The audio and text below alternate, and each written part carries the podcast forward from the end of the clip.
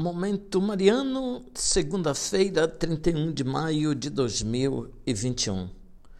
Olá, ouvinte, meu irmão, minha irmã, que bom estarmos juntos para mais um Momento Mariano, nosso encontro com a Palavra de Deus, que Maria, a mãe de Jesus e São José, seu esposo, acolheram com a disponibilidade de servos fiéis.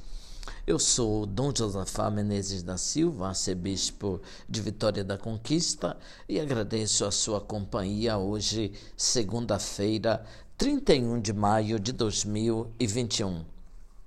Estamos então concluindo o mês de maio, a grande maratona mariana, 30 dias de oração e louvor, a querida Mãe de Jesus e Mãe de todos nós.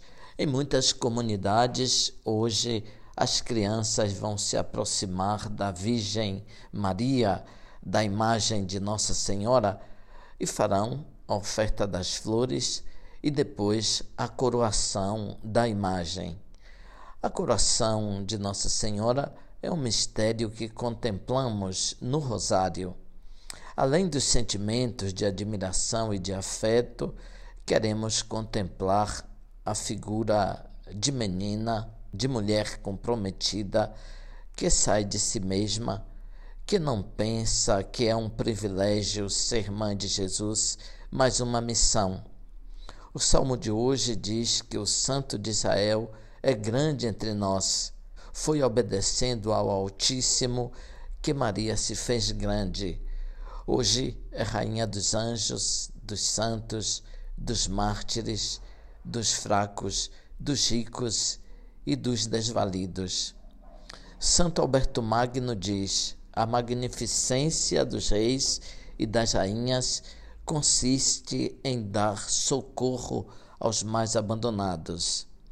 Os tiranos, quando reinam, buscam o próprio bem. Os reis pensam no povo.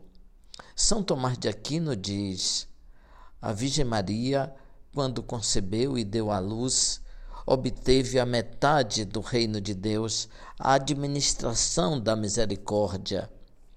O filho do rei, Jesus, a administração da justiça. Se alguém é culpado, o rei pune com justiça.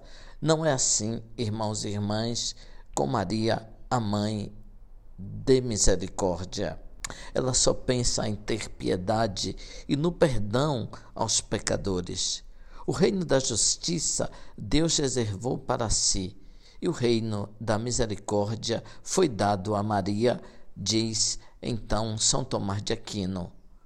Ordenou que todas as misericórdias fossem dispensadas aos homens através das mãos de Maria.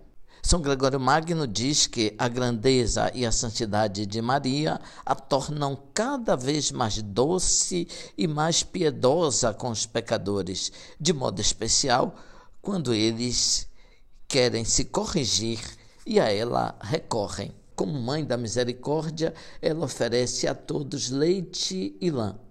Leite de misericórdia para animar a nossa confiança e lã de refúgio para proteger-nos dos raios da justiça divina. Ouvinte, louvado seja nosso Senhor Jesus Cristo, para sempre seja louvado.